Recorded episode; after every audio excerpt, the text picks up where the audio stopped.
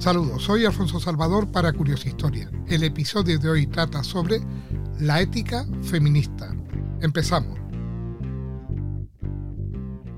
Esta etiqueta agrupa una variedad de temas. Bajo ella las feministas consideran cuestiones que la gente valora y debería valorar como referencia específica al género y a las relaciones sexuales, y con una orientación normativa que libere a las mujeres de la injusticia sexual. La ética feminista desemboca así en una filosofía social que conceptualiza las relaciones entre los sexos de manera tal que puedan y deban ser alteradas. La feminista argumenta que las concepciones éticas dominantes como las de igualdad, justicia, derecho, libertades, autonomía, son retratos más o menos sublimados de un modo de ser claramente machista.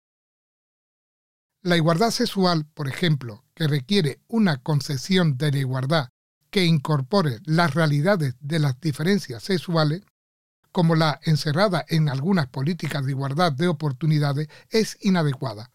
La noción de autonomía tiene que ser conceptualizada de nuevo de manera que tenga en cuenta nuestra mutua conexión.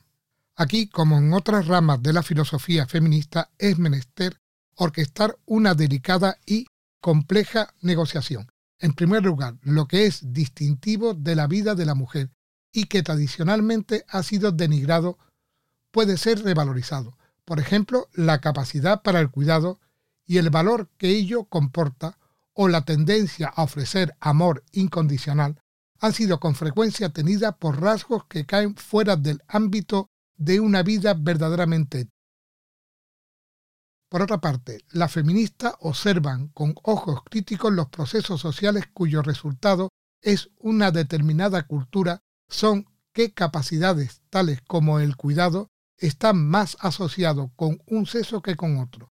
Esto significa que hay que hallar un punto de vista desde el cual juzgar qué características femeninas tendrían que ser retenidas y cuáles revalorizadas. Finalmente, hay que considerar la cuestión de si buscamos un futuro en el que un conjunto común de concesiones éticas sea aplicable indiferentemente a hombres y mujeres o un futuro en el que las diferencias éticas, tanto en lo sexual como en otra línea social, puedan florecer. Muchas gracias por escucharme, espero que este interesante y polémico tema os haya gustado.